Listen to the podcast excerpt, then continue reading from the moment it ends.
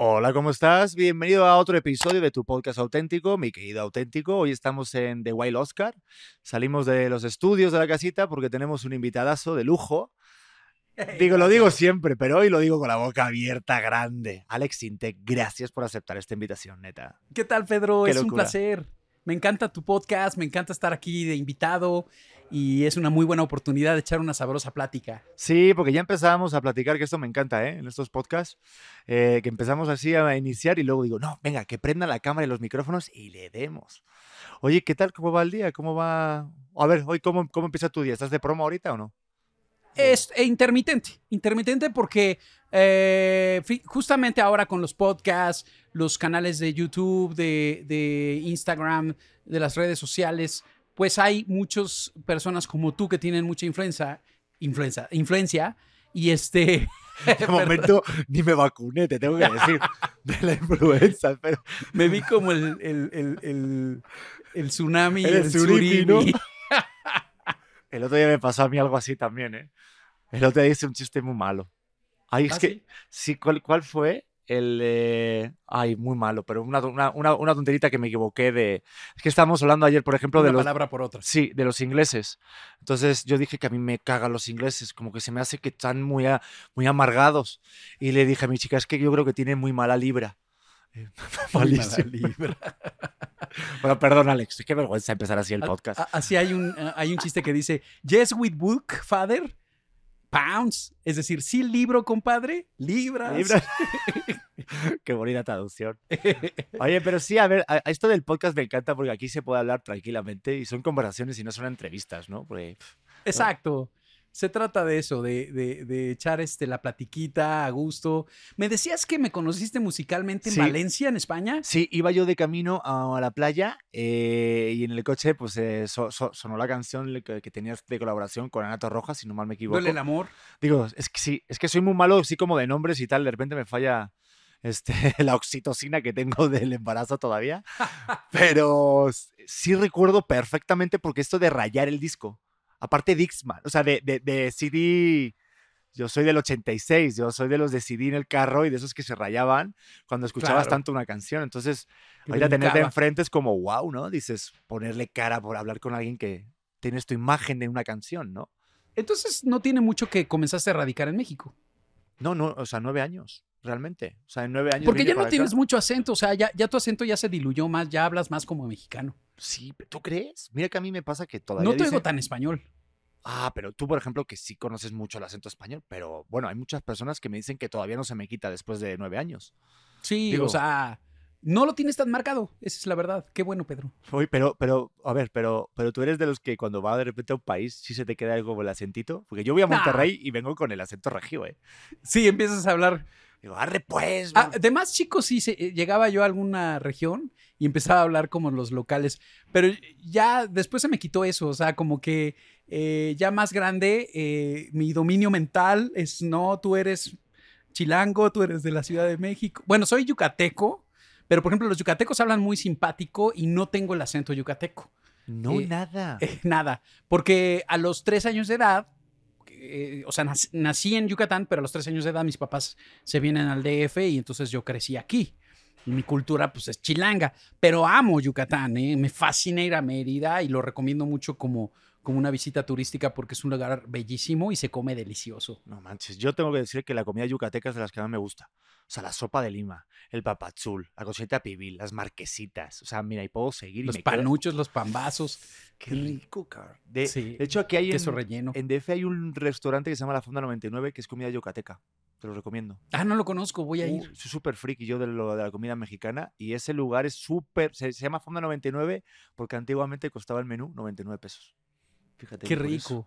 Tengo un amigo que tiene un restaurante que se llama Las Polas y son tortas, tortas yucatecas. Pero es la torta de cochinita, la torta de lechón, la torta de pulpo. Híjole, son un pecado porque además engordas inmediatamente. O sea, como la vas comiendo te va saliendo la lonja. Pero son increíbles de deliciosas. Y están ahí en la colonia del Valle. Son Oye, ¿qué buenos. tal, ¿qué tal cuando ya eres papá? Estábamos también hablando un poquito antes de, empezar esto, pero esto que tú también eres papá, Yo digo, sí, también se nota el rollo Pero ya del- pasé la etapa de los pañales y todo eso.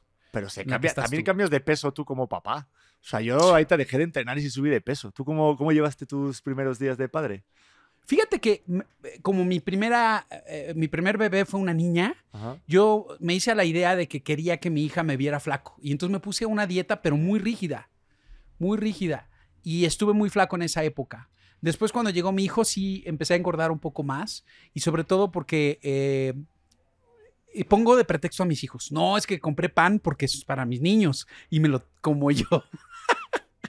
o galletas, me encantan las galletas. Ahora, ahora en la pandemia es, fue terrible, fue la pandemia, así le digo yo. Joder, yo también. Yo las galletas me muero. Las galletas María, bueno, es que no quiero hacer promoción. O sí, patrocinen el podcast, por favor. Pero las galletas así, príncipe, chocolate, yo es que tengo ahí que no puedo. Pero también me puse lo mismo, de que quería que mi hijo me viera como fuerte, como que creo que, no sé si te pasa a ti que, no sé, yo ahorita estoy en una etapa que digo, quiero estar a la altura de como lo hizo mi papá y quiero a lo mejor tener cosas que a mí me hubiera gustado tener. O sea, como la imagen, ¿no? De padre fuerte, padre, no sé. Entonces no sé si a lo mejor también te Superhéroe. pasa. Sí, porque creo que el hijo al papá lo ve como... Digo, vi hace poquito, por ejemplo, en tus redes que te fuiste con tu hijo al Comic Con. Al Comic Con, sí. Entonces, de repente irte con tu padre es como, no manches, es mi héroe que me está llevando a eso, ¿no? Un momento que no se me va a olvidar, estaba yo en el estudio de grabación que lo tienes, lo tengo ahí en, en, tu- en mi casa, que es tu casa, es. en la parte del, del- del garage, que es la, como la- el subterráneo.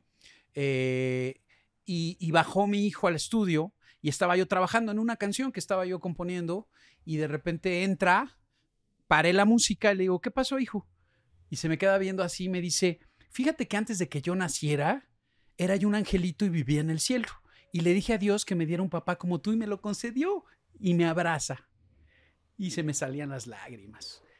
Entonces, ahí es donde te das cuenta que todos los sacrificios y todo lo que, que conlleva el, el ser papá y el tener un hijo, queda más que pagado con ese tipo de detalles. O sea, te mueres.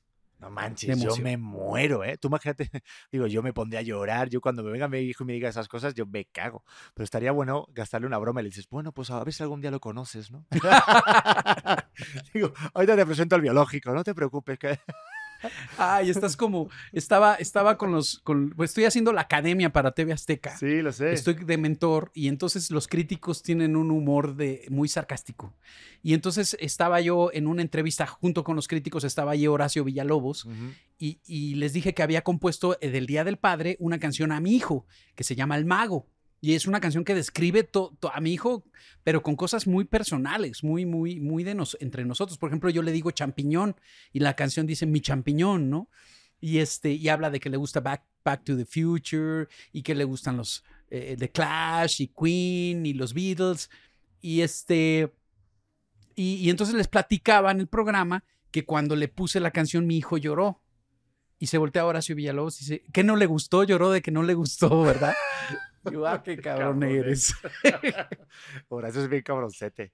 Yo, yo a, este, a, Lola Cortés, la que la conozco muy bien, hicimos Peter Pan y Qué personaje. No, no, no, estuvimos ya varios, varios, como que varias obras, ¿no? es Pero básica. sí, este, bueno, ya, ya que nombraste lo de la academia, vámonos un poco si quieres con la academia, digo, porque una cosa es lo que ve uno como público y otro como lo vive, ¿no? El, es un reality, es un prime, bueno, no, no, sí es un reality, se puede decir, es un prime time, ¿no? Las dos cosas, es un una reality porque está transmitiéndose por YouTube las 24 horas lo que está sucediendo dentro de la escuela. Que por cierto, ahorita ha sido una tragedia. Tienen que tener cuidado porque los chavos se están deshidratando y han llegado al hospital. Sí, que se eh, juntaron. Yo sí los he visto muy cansados.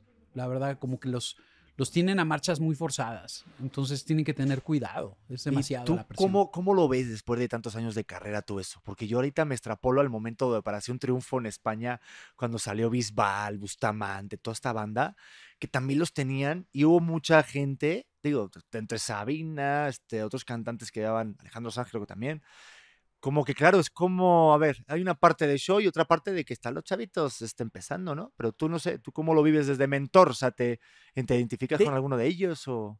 No sé, o sea, de ¿cómo lo entrada, vives? Pedro, no, yo, yo, yo nunca la hubiera hecho en, en- en un programa así, yo no, yo no hubiera llegado ni, ni, ni, a, las, ni a los elegidos. O sea, eh, pasa que yo vengo de una generación donde hay muchos choques en, en- en la forma en la que nos gestamos. Ajá. Es decir, yo crecí en los 80s con el New Wave.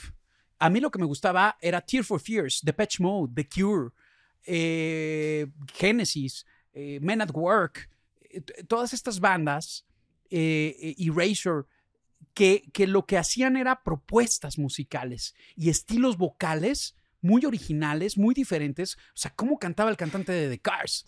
este, así como engolando la voz. You got to keep it going. Como lo hacía Elvis en la película. Elvis ah. engolaba la voz muchísimo. Sí.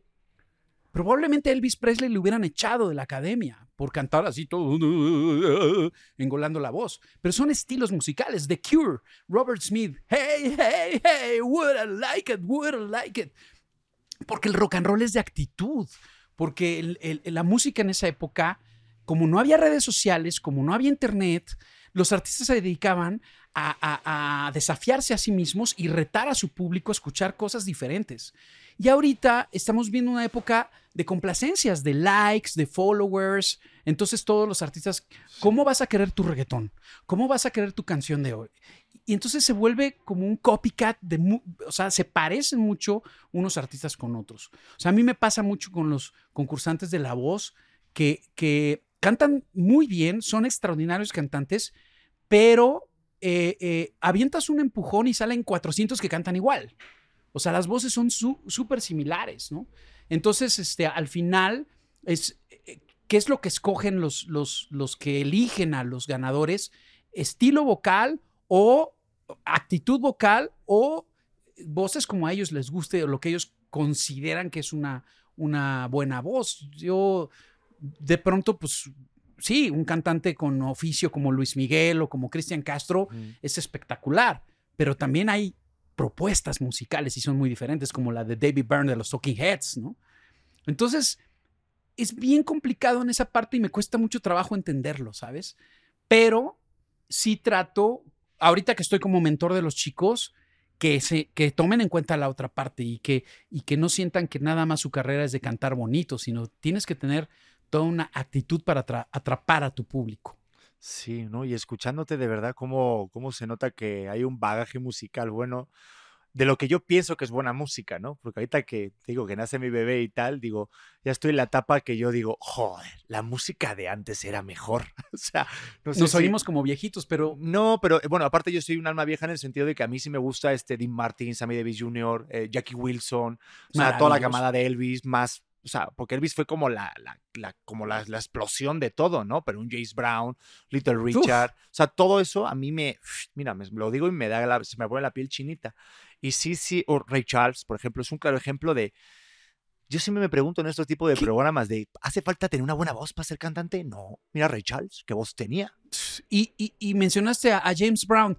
¿Qué pasaría si a James Brown le metes el autotune del reggaetón que le meten ahora todas las voces? La destrozarías. o sea, sería una tragedia. Por eso es que, ¿sabes qué es lo que me preocupa de esta época? La monotonía. El hecho de que todo sea un embudo y vaya eh, direccionado hacia lo mismo, lo mismo, lo mismo.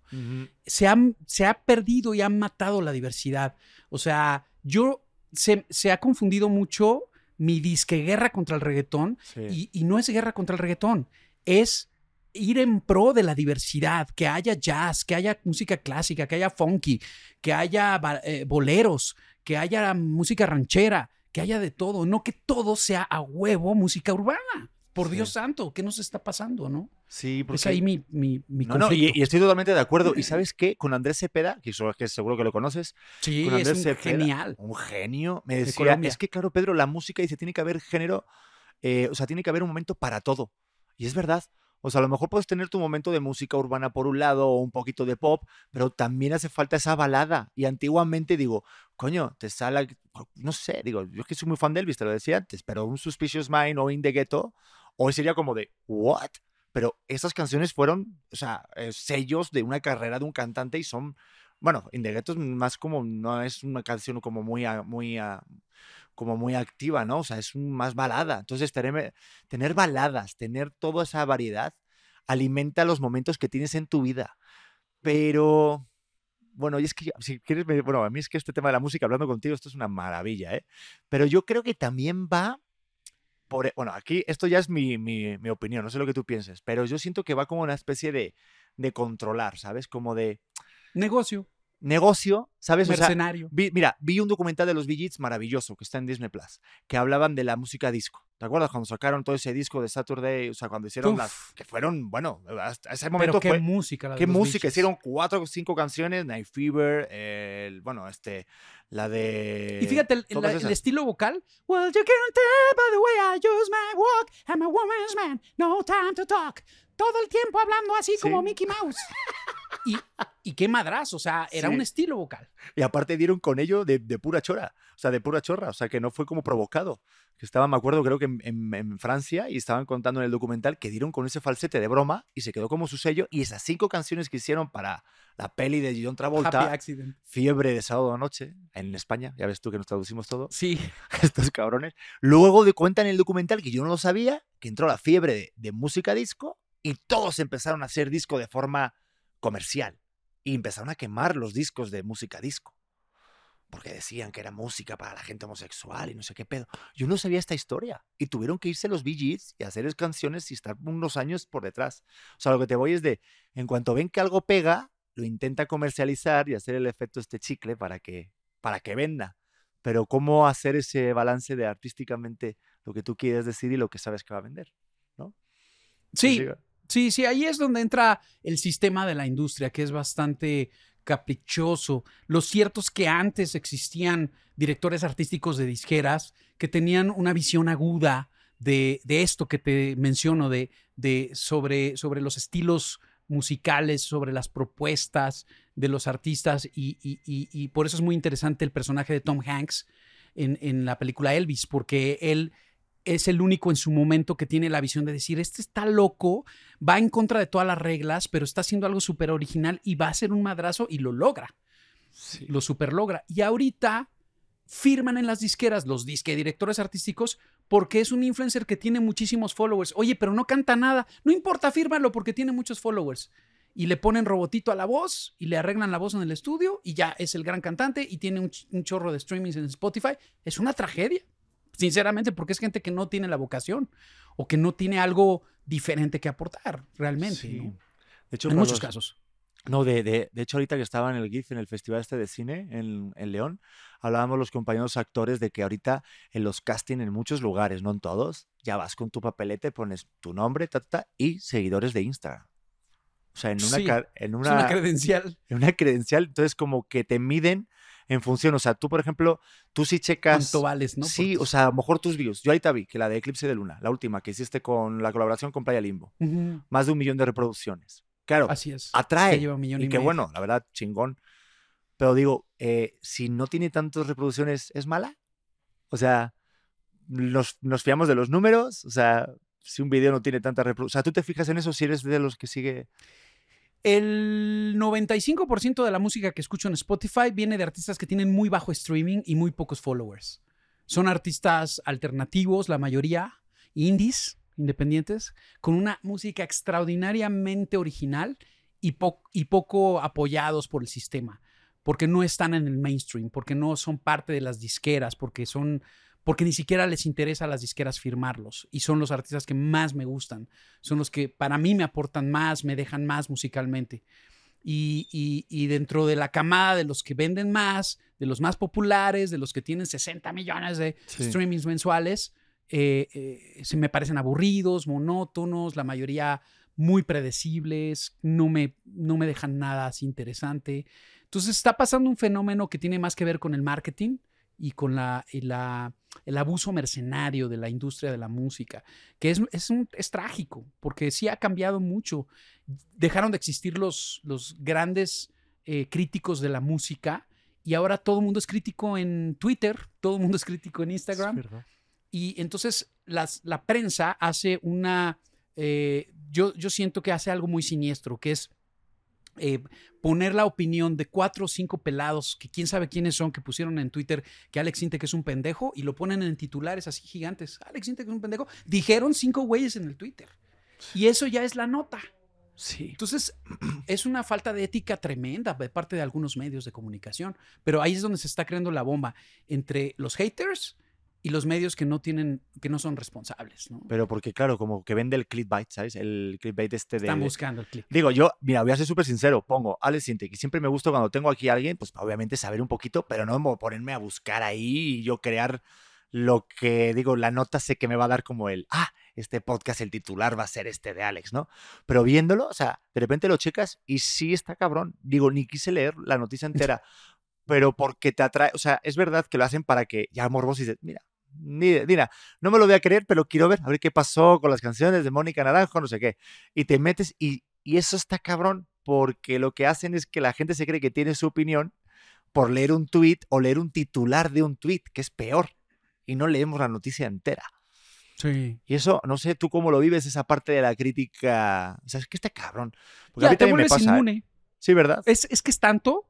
Si fueran poquitos, te dolería. Pero ya son tantos que te vuelves inmune. Porque además, todos los que me tiran un hate así muy agresivo, me meto a ver sus perfiles y tienen cero followers o tres followers y son perfiles creados recientes como por boots. Entonces te das cuenta que es algo orquestado. ¿Por quién? No sé.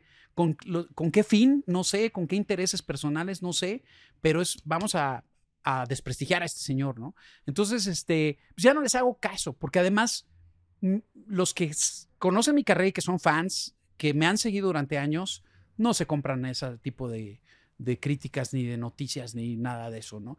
Y, y este, y, y, y, yo hoy por hoy ya no le creo nada al Internet, ya no le creo nada a los, a, los periódicos. Incluso en mis conciertos, tengo esta canción que se llama Corazones Invencibles. Si vas en caída libre y te sientes derrotada, yo me entregaré en el alma para curar tu dolor.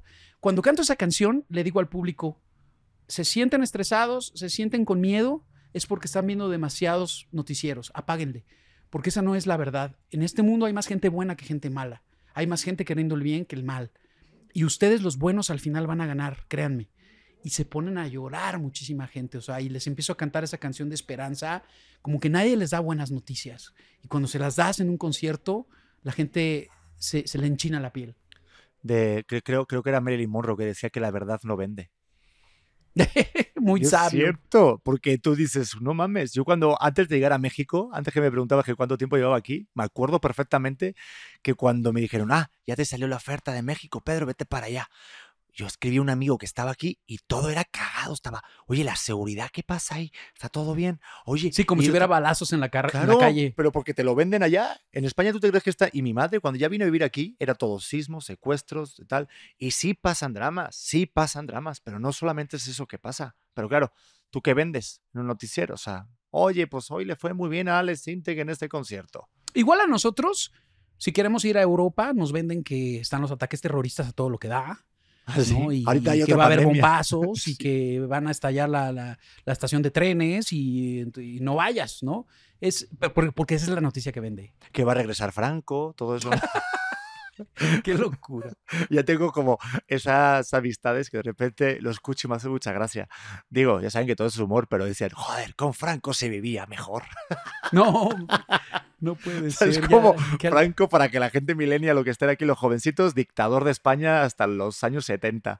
Pero Tremenda, sí, tremendo personaje. tremenda dictadura. Oye, pero ¿y tú ahí has ido alguna vez? O sea, porque sé que te, o sea, esta canción que decíamos que sí pegó, pero ¿tú cómo llevas ese lado de expansión internacional? Porque, a ver, aquí todo el mundo te conoce. ¿Quién no te conoce en México, no? Fíjate que, bueno, México, pues obviamente e, es mi, mi lugar principal de, de exposición pero tuve la oportunidad en la década de los 90 sobre todo de expandirme hacia Latinoamérica.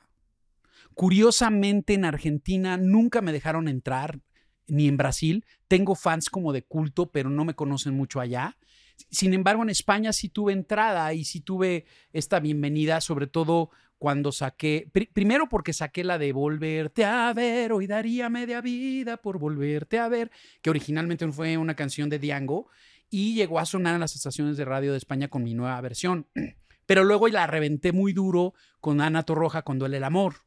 Cabroncísima. Nos fue increíble, fue la canción del, del, verano, la canción del, año en España.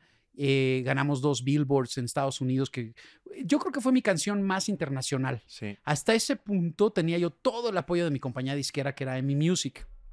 Desgraciadamente, después de esa etapa, eh, se desmoronó la disquera, tuvo un problema, una crisis económica muy gruesa. Había sido mi disquera durante 20 años y de repente se destroza y la compra hecha pedazos en, en el catálogo lo compró Universal. Ah, sí, es verdad. Pero para cuando Universal la compró, ya como que el mundo había cambiado y todo estaba eh, eh, totalmente dirigido hacia la música urbana, ¿no? Entonces yo siempre me negué a hacer ese tipo de música, no, no es lo mío, no me gusta, no, no me hace feliz. Entonces este, ya fue como difícil, yo ya no me quedé en Universal, me fui para Sony. y Hasta me dio un- tos con lo de lo que dijiste, de la música urbana, perdona. Sí. Sí, perdón que lo mencione tanto, pero es una realidad. O sea, fue, eh, ha sido un, un movimiento eh, eh, muy, pues, bueno, no me quiero meter en eso, pero lo que te quería decir era, eh, eh, en el 2000, eh, ¿qué fue? 2017, Sí. con Sony Music saqué un disco que se llamó Transatlántico, que Ujú. fue un homenaje a, a- a los rockeros de, de España de la década de los 80s. Toreros Muertos, La Unión, Hombres Ah, G, mira.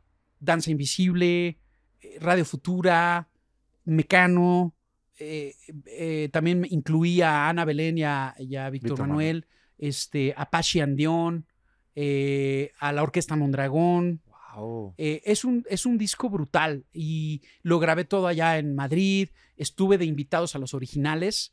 Eh, por ejemplo, hay un fenómeno, una banda que se llamó Benny Bidivici, que era Javier Lozada, que ahora es eh, uno de los directivos de, de- de la Sociedad de Compositores Española. Eh, y, y él viene y canta conmigo este tema que no pegó en España, pero en. México fue un fenómeno. Es que siempre estamos viviendo de noche, siempre tomando copas, viajando en coche. Eh, algo pasó que en España no, no reventó, pero aquí se le conoce mucho esa canción. También la, la grabé con él en el disco. No, es súper conocida. Oye, pero cuando vas a España, ¿qué es lo que más extrañas de México?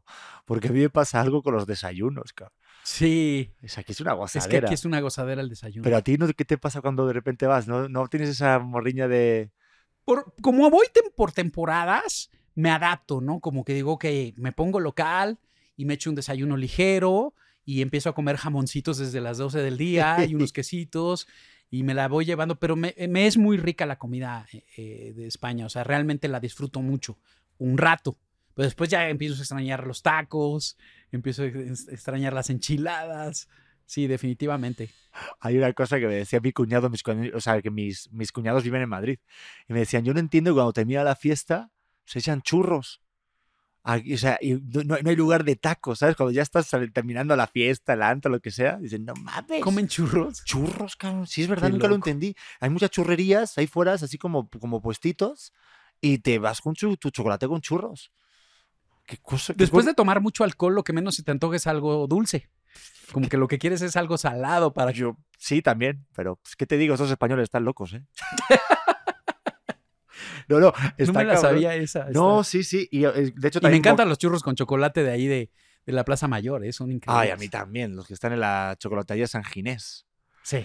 Joder. sí, Oye, sí, pero cuando, cuando vas por aquí, por México, esto es una cosa que a mí siempre me llama la atención, digo, porque tú obviamente eres muy conocido, pero sí cómo llevas la fama del, del, del pasear. O sea, si te reconocen, te paran en la calle. Sí, me va muy bien. O sea, la Bueno, gente que me ve, el cubrebocas ayuda, eso sí, pero sí te reconocen. me ¿no? reconocen con todo y tapabocas, ¿tú crees? Sí, sí, sí, es increíble. O sea, por, por mi tono de voz dicen que es muy singular, los lentes. Entonces, eh, eh, por ejemplo, ahora que fui a la Comic Con, Sí. andaba con el tapabocas y pasaba y, ah, ya Alex Intec. Así latinos que andaban por ahí, ¿no? Y este, y la gente me trata con mucho cariño. Hasta ahorita, y a pesar de, de- de- de que mucha gente se quedó resentida porque no hablé bien del reggaetón, eh, no me atacan en la calle. O sea, nadie llega y me dice, no, Alex Intec. Nunca me ha pasado. Siempre llegan y eres un tipazo, te adoro, crecí contigo, como que me ven de la familia, ¿sabes? Como muy cercano. Y eso me encanta. Incluso, a pesar de que mucha gente le dio por decirme maestro, no, el maestro Alex Intec, no del todo me encanta porque aunque crea respeto, te aleja de la gente. Como que eso de maestro te pone como en un pedestal y te hace ver como lejano. Y a mí me gusta que me vean cercano, que me vean de aquí soy, este, soy su cuate, soy buena onda, este, cuentan conmigo. que sí, es verdad que, por ejemplo, cuando vas a la sociedad, no de aquí, creo que es la SAGEM, ¿no? O- La saquen, sí. La SAGEM, perdón, que te llaman maestro. Cuando ya eres Sí. autor, te llaman maestro. Ahí llegas y tú entras y todo el rollo. Pero es que sí hace como que te sientes mayor. Yo ya te imaginé con una bata o con, con tus lentes de profesor y toda la, pipa. esta- o la pipa, así, maestro de matemáticas o de qué. Pero es que, claro, tienes que estar conectado con los chavos. De hecho, subiste una cosa en Twitter que yo también reposté, que eran unas figuras de, del Doctor Strange y Spider-Man que eran reales. Yo pensé que era él la persona de verdad. Yo pensé que era el actor. Era creepy Es- de lo, de lo real que estaba. Lo, lo- te le parabas aquí a Sí. la figura y estabas enfrente del actor que hace de Doctor. Strange. Sí, o sea, yo que te vi eso dije, no mames, repostamos lo mismo. O sea, tú, pero eso es también de generación pues, mucho más menor que nosotros. O sea, tú, o sea, sí estás conectado con esa banda. Porque para que te guste, o sea, a ti te gusta todo ese rollo del- de las figuritas o... En los hot toys, claro. Yo también. Te- yo, yo, te- yo colecciono un chingo. Soy súper fan, por ejemplo, de Iron Man y de Spider-Man y de Back to the Future. Tengo la- el almanaque. Uf, Yo tengo el almanaque y las figuritas del, del, del 20 para, eh, hicieron el 50 aniversario, creo, ¿no? Sí. Las tengo todas guardadas en la Yo- caja sin abrir. busqué por toda la Comic Con un- una maldita figura de Dr. Emmett Brown. Es imposible. Es, es realmente quien tiene una figura de Emmett Brown es muy afortunado porque no hay. No sé por qué carajos no hay del, del profesor de Back to the Future. No me digas. Yo Sí tengo hay- las otras dos. Tengo a Marty McFly y a Beef. Órale. De Martin McFly sí había, sí había figuras en la Comic Con, pero de Emmett Brown no, se me hizo loquísimo.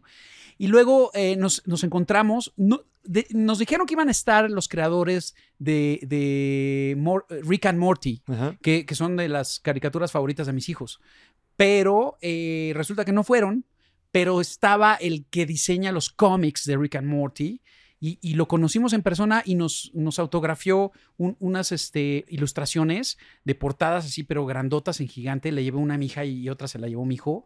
Increíbles, increíbles así ilustraciones. Luego nos encontramos a otro que hace unas cartas que se llaman Joking Hazard, que le encanta a, a mi hijo, que son como unas bromas y, y son como unos dibujitos muy básicos, así, eh, unos trazos muy básicos, pero son muy interesantes las- los dibujos que hace este tipo. Y estaba ahí, estaba ahí en la Comic Con y mi hijo temblaba de la emoción y nos hizo nuestra propia caricatura de mi hijo tocando la batería y yo escuchándolo con sangre en los oídos, así de... "Ah", como muy cómico, ya sabes. ¿Pero te gusta a ti por tu hijo o te gusta a ti por ti? Porque eso de que dicen que vives a través de tu hijo Me, también. me conectó mi hijo, me conectó mi hijo. Ok. y Quién sabe si yo fuera tan fan como lo soy, porque el- creo que sí me, me- él es el que me llama hacia ese mundo, ¿no? Definitivamente. Pero sí, revives tu, tu infancia con, a través de los hijos, ¿eh? y te va a pasar. Sí, no, ya, ya me está pasando porque me encantaría que tuviera como ese fan por. Yo soy muy fan del Real Madrid o, o de Elvis o de esa música. Yo desde el vientre le estoy poniendo música de Elvis todas las noches. Genial, Sí, sí, sí, no. genial. Mi hijo tiene 13 años y es hiper fanático de los Beatles, de Queen, y no porque yo lo haya alentado hacia allá, él lo buscó, él, él- él, eh, es muy raro porque eh, eh, no, o sea, aunque sus amigos oyen perreo y todo esto, a él no le llama la atención. O sea, y él me dice "Es que no me gusta esa música, pa. A mí me gusta esto. Y, y toca la batería, el bajo, la guitarra. Entonces yo le doy gracias a Dios. Digo, qué bonito que esté tocando instrumentos en lugar de estar perreando, ¿no? O sea, o, sea, para mí se me hace mucho más valioso. Y mi hija le gusta Taylor Swift, le gusta Bruno Mars, le gusta Weekend. eh, tiene un gusto muy pop, lo cual también agradezco muchísimo, ¿no? No, y qué chingón, porque hablar así de tu familia como que da mucho, como que se ve claramente los valores, ¿no? Que traes. Sí, Porque tener tu hijo, tu hija y que de repente tengan esos valores, te hace sentir como orgulloso. yo no entiendo a los papás que les hace, se les hace gracioso ver a su hijo de 7, 8 años perreando. Eso no está bien. Yo tampoco. Está terrible, la verdad. Yo tampoco. Mira, tenemos un clip, mi mujer y yo tenemos un episodio, o sea, un podcast también los viernes. Y mi mujer lo dijo. Digo, y, eh, o sea, obviamente, este, es muy seguidora tuya y todo, pero ella me lo dijo, sí, al margen de todo esto, ¿no? Pero me dijo, Pedro, nuestro hijo no va a escuchar reggaetón. Y digo, hasta que tenga 18. Y dice, no, hasta que tenga 45. sí me cae. Porque dices, digo, y no tengo tampoco nada en contra. Digo, yo sí lo puedo de cada uno que lo escuche y yo pues respeto cualquier cosa. Pero sí siento que la música te mueve emociones, ¿no? Entonces, si te acostumbras, es como un placebo, como, como cualquier cosa que dices, pues como siempre una hamburguesa. Bueno, creo que fue este residente que lo dijo muy claro. de los hot dogs y los restaurantes. Pues coño, si te acostumbras todo el rato a eso, pues estás acostumbrando a eso. Pero de repente escuchas un pinche Rhapsody ahí de Queen y dices, ¿what? ¿Qué es esto, no? Entonces yo eso es lo que también quiero tirar como para mi hijo. Que obviamente luego van a decidir, ¿no? Y también como papás, ¿estás de acuerdo, Alex, que le vamos a cagar? O sea, uno la caga. No sé si tú te Ah, recuerdas sí, no hay esas cosas. perfecto. Sí, porque, no sé, estas cosas de, de no, no, no traumar, pero sí como de marcar, que me gusta esa palabra, de que tú sabes, tú, tú recuerdas para bien o para Son mal en qué momento has marcado a tus hijos, así que digas, este momento sé que lo vivió y se le va a quedar grabado. Mira, a mí me, me, me, me chocó que la prensa manejara Alex Intec te quiere prohibir. Y entonces obviamente se me dejó venir la gente encima. Sí. ¿Cómo Alex. Intec quiere prohibir a mi generación? Nosotros queremos perreo. Yo no dije eso. Yo dije regular. Y, una, y con mis hijos yo manejo la sugerencia. Siempre le digo, todo lo que te diga es sugerido. Si te quieres romper el hocico, vas. Yo te sugiero que no lo hagas porque te vas a romper el hocico, ¿no? Y yo siempre les, les, les, les advierto, metes la mano al fuego, te quemas. Eh, es lo mismo, yo dije regular la música.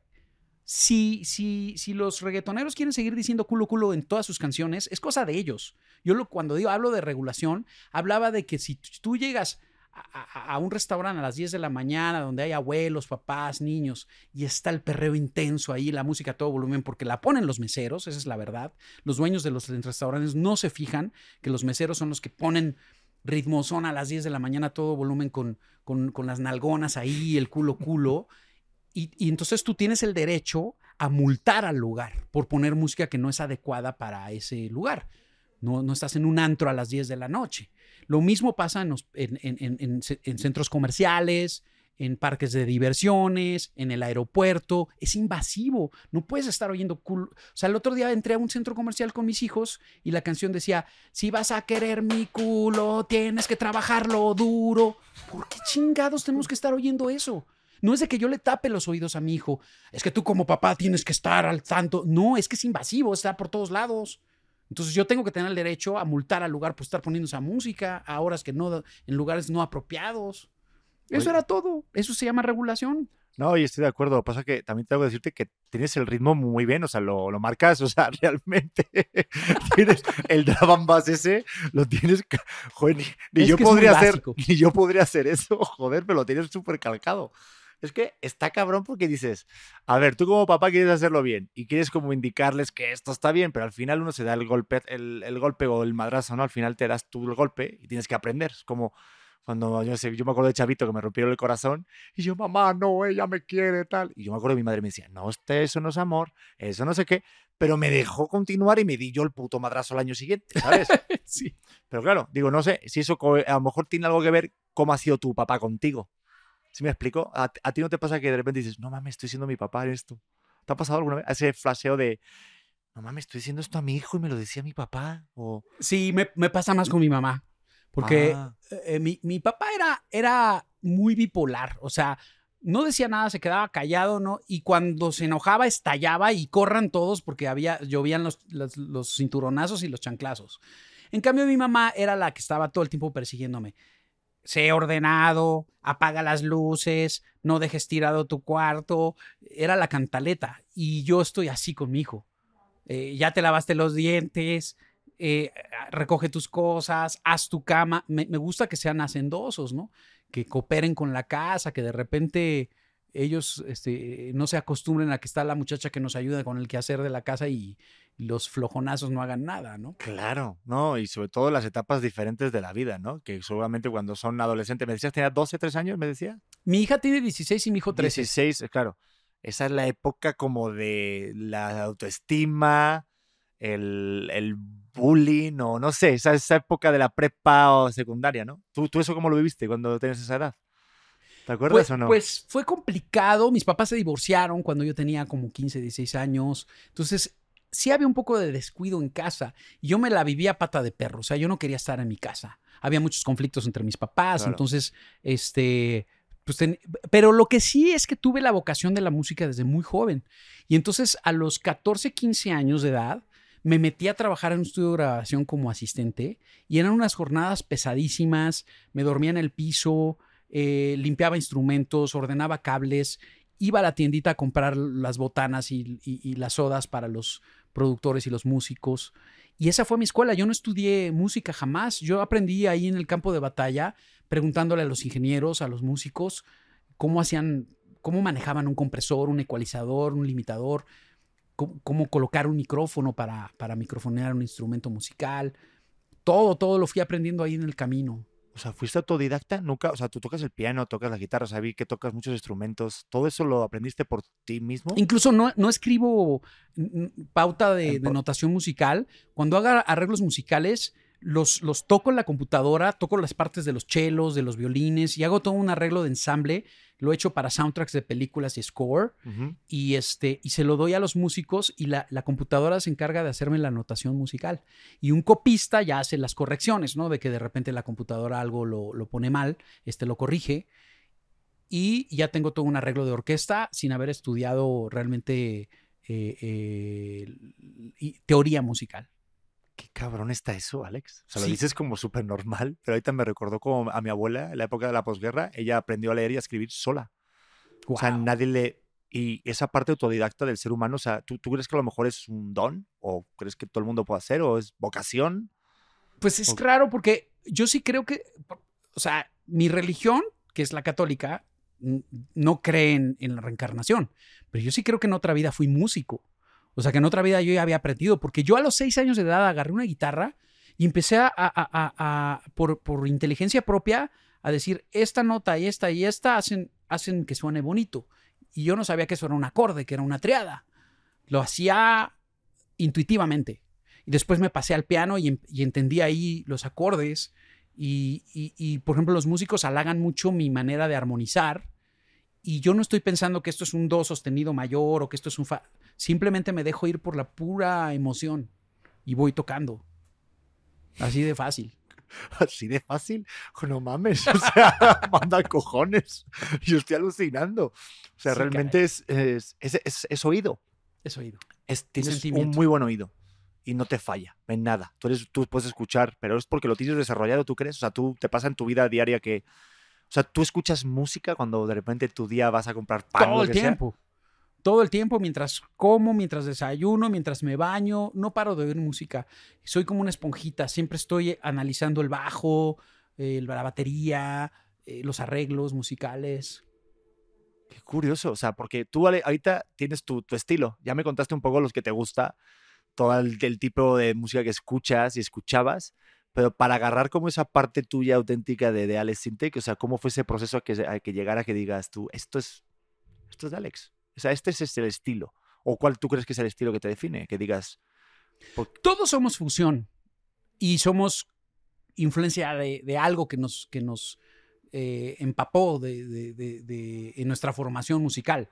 Entonces, yo tuve mucha nutrición musical porque mi papá le gustaba la música clásica y las grandes bandas de jazz. Entonces él me ponía desde Mozart, Beethoven, Debussy, todo esto, y me ponía a Benny Goodman y me ponía a Glenn Miller y las grandes bandas y el jazz y, este y, de, y mis hermanos que eran 10 años mayores que yo me ponían a Pink Floyd, a Led Zeppelin, todo el rock que les gustaba de los 70s. Y después yo crecí escuchando el New Wave de los 80s, las bandas que yo te mencioné hace rato. Entonces me nutrí de mucha música. Y, y, y, a, paralelo a esto, mis abuelos me ponían a Armando Manzanero, me ponían a Pérez Prado, me ponían música latina, eh, pero de buena calidad, ¿no? Este Roberto Cantoral. Y entonces la, el buffet musical con el que crecí es muy amplio, muy amplio. Por eso vuelvo a, lo mío de que para mí es trágico que, que los chavos no se abran a escuchar de todo tipo de música, que no nada más se queden perreando, ¿no? Para que se abran sus mentes y sus, sus, sus emociones, ¿no? No, y aparte te, te, enriquece y te quita etiquetas, porque así como, como de repente escuchas bandas que dicen, no, es que esto es de pop, no, esto es de tal, y ver cómo tu estilo puede ser tan amplio, digo, como artista lo, uno, uno lo agradece. Digo, que, que, también le pasó a los Beatles en esa época en la que empezaron a, no sé, ¿te acuerdas? Fusionar música. La de, Sargento Pepper, creo que era, creo que fue a partir de ese disco, creo que contaba Paul, que decían que ahí sí empezaron a experimentar un poco con otros sonidos y se agradece, aunque luego puedas perder seguidores, quién sabe, ¿no? Pero, pero sí como que viendo tu estilo, sí se ve que esto es de Alex Sintek. O sea, yo si escucho una canción sé que, que es tuya. Sí, y... y tengo un estilo vocal que lo hice yo, me lo diseñé, me lo autodiseñé y que es muy gritado. Eh, eh, el rock and roll, Rod Stewart, eh, Steven Tyler, este, todos los con los que yo crecí escuchando, el mismo Paul McCartney, este, cantan con voz abierta y voz de pecho. Hoy día, el, eh, como que la, la, la, tendencia siempre ha sido a voz de cabeza. Y, y, los que yo escuchaba era este, mis impulsos sobre ti. Que esa es una voz rockera cantada de pecho, ¿no? Entonces, pues sí, o sea, hay quien no le gusta, hay quien me dice eres un gritón, gritas horrible cuando cantas, desafinas, me critican mucho, pero lo que sí es una realidad es que es mi estilo y no se parece al de nadie más. O sea, realmente he logrado hacer mi propia propuesta de cómo hago yo las cosas al cantar y al hacer música. Sí, porque se puede desafinar y tener tu propio estilo o cantar de esa forma. Es que también, no sé, cómo define qué es desafinar. O sea, o qué, es una voz bonita o agradable. A mí eso es como muy subjetivo. Es como decir quién es guapo o quién para ti. O sea, la belleza es súper subjetiva. Porque en función de lo que tú te estás viendo, la forma en la que tú lo ves, digo, para mí, ¿eh? Yo soy de las personas que siento que vivimos a, a, partir del reflejo del otro. Entonces, si yo de repente estoy viendo de que, joder, Alex, es verdad que está siendo tedioso, que no sé qué, es, dice mucho más de mí que de ti. Yo ah, siento. Ahí tengo también un choque con esta época sobre la belleza del, femenina. A mí me gustan las mujeres naturales, con poco maquillaje. No me gusta que se produzcan, no me gusta que se pongan eh, eh, busto falso o se pongan nalgotas o que sean todas buenotas, eh, que, se inyecten la boca. Híjole, no, nada de eso me gusta. A mí me gusta la belleza natural, a la mujer así como, como es y esa es la que me, atrae la, la, las chicas sencillas, como dicen los gringos de, de Girl Next Door. sí, exacto. Yo, a mí igual, lo que pasa es que sí es verdad que critican mucho. Yo tengo, ya te digo, estos episodios que tengo con mi mujer, mi mujer no se dedica a nada a esto del medio, pero empezamos a hacer un podcast y a la gente le gusta mucho, a los auténticos, y la criticaban mucho porque ya no se produce. O sea, ya no se pone tantas cosas. Qué y maravilla. Le, y la decían, oye, ¿por qué no te pintas? ¿Por qué no te pones? Tú estás con Pedro Prieto. Y yo como diciendo, ¿y qué? O sea, a mí me gusta, pero qué curioso que los comentarios que más le hacían a ella eran de mujeres no eran hombres. Eso es lo más es que, cabrón. Sí hay, sí hay unas contradicciones muy gruesas eh, eh, hoy día, con, eh, con todo respeto, sobre todo en el área femenina. ¿Cómo es posible? Yo estoy de acuerdo en que hay que pelear en contra de la, de la, de la violencia contra la mujer. Uh -huh. Definitivamente hay que abolirla, abolirla, perdón. Que está súper mal y que en esta época hay mucha, mucho abuso contra la mujer y que hay muchos violadores y que hay muchas... Pero por otro lado, esa misma mujer que se queja de eso está perreando y ama la música misógina de los reggaetoneros. Entonces, ¿qué está pasando? O sea, ah, pero me dejas mi libertad sexual y vamos a perrear. Y, pues sí, pero va en contra del, o sea, estás diciendo que se te respete, pero al mismo tiempo uh, te gusta el perreo y te gusta que te digan, que, que cosifiquen a la mujer a través de una canción. ¿Dónde está la congruencia? O sea, ahí, ahí hay algo raro. No, socialmente. Y, la, y, y, justo ahorita que estás diciendo eso, seguramente hay gente que de repente escuche esto y tenga su opinión, que a veces por dar tu opinión, yo a mí, a mí me encanta porque ah, de lo que te, te he visto muelen, siempre... Te muelen a palos. Sí, pero me encanta porque tú siempre donde yo te he visto, das tu opinión. No eres como ese tipo de futbolista como que da esas respuestas correctas de sí, bueno, ¿no? Eh, hace un buen partido, ¿no? Pues no, coño, pues jugamos mal partido. Sí, y es tu opinión. Jugamos del orto. Sí, joder, es que muchos... Eh, tuve a Carlos Salcedo, al Titán, este, que estaba en Toronto, y él me decía, no, es que yo si pusiera un tweet cada vez que pienso algo y lo pongo y me linchan. Entonces, a veces como que ahorita que estás dando esta opinión, ya el tema de la mujer o el tema de tal, da como un cuidado de que a nadie le va a parecer bien. O sea, a todos, digo. O sea, como en plan dar el gusto a todos de lo que estés pensando. Entonces, es como que también este, dar la opinión sobre algo también... Todo lo polémico te muelen a palos. Nunca vas a quedar bien. Mi padrino decía, el secreto del, del, del fracaso en esta vida es querer quedar bien con todos. Nunca lo vas a lograr. Jamás. Esa es buena frase, ¿eh? ¿Tú, tú ahorita piensas que sí estamos con una generación de esta de que es súper sensible? Porque dicen que todo, joder, pues sí, ahorita... por, al, por, algo le, le, llaman generación cristal. No todos son así. Mm. Hay muchos chicos que la verdad traen otros, otro, otra mentalidad, este, pero, pero las redes sociales tienen esta tendencia de fragilidad y todo es desaprobable, todo es mal visto, todo es este eh, como, como eh, posición de ataque. Por ahí alguien decía, este, yo eh, trata de leer para entender, no para responder. Exacto, como que no escuchamos, como que solamente oímos para decir nosotros lo que queremos decir y no escuchamos bien. Pues eso es lo que hago con este podcast. Muchas veces sí me planto como tengo mi guioncito, yo escribo y tengo bullets y tengo mis ideas, pero luego de repente me voy con la persona, me voy contigo y si estamos hablando un rato del Comic Con, pues hablamos, y si hablamos del otro, pues hablamos pero no nos tenemos como que quedar ahí. Digo, ya, ya, ya, ya nos tenemos que ir, ¿no? Ah. pero, pues oye, este, Alex, mil gracias por estar en auténtico. Muchas gracias, ha sido un placer. Creo que, pues, digo, siempre estando en tu esencia, siempre has sido auténtico, pero hoy estuviste aquí, te lo agradezco un montón, la neta, la, la conversación.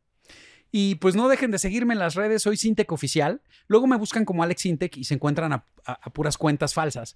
Eh, eh, búsquenme como Sintec Oficial, así estoy en las redes sociales.